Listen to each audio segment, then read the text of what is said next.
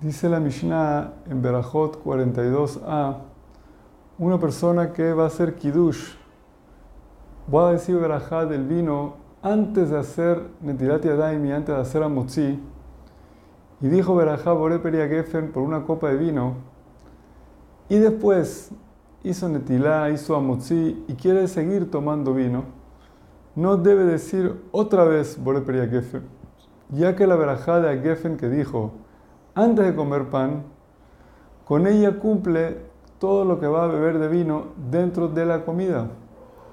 Aunque hubo una interrupción con el tilaya motzi, no interrumpe y él cumplió con el agefen para toda la comida. Eso se llama la verajá de antes de la comida.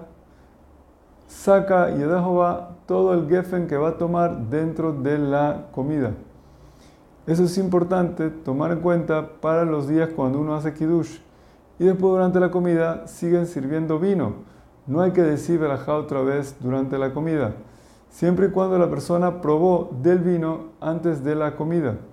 Es más, incluso en Abdalá, si él luego, luego de Abdalá le trajeron pan y hizo namotzi y le trajeron vino, no tiene que decir por el gefen, siempre y cuando cuando dijo Abdalá pensó que le iban a traer pan y estaba programada esa seguridad de pan.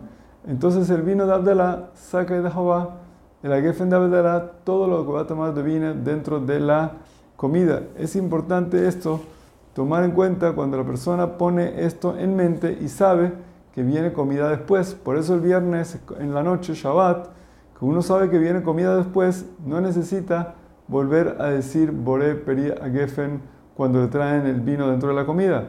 Y esto cumple con el Boré Geffen que dijo para el Kiddush.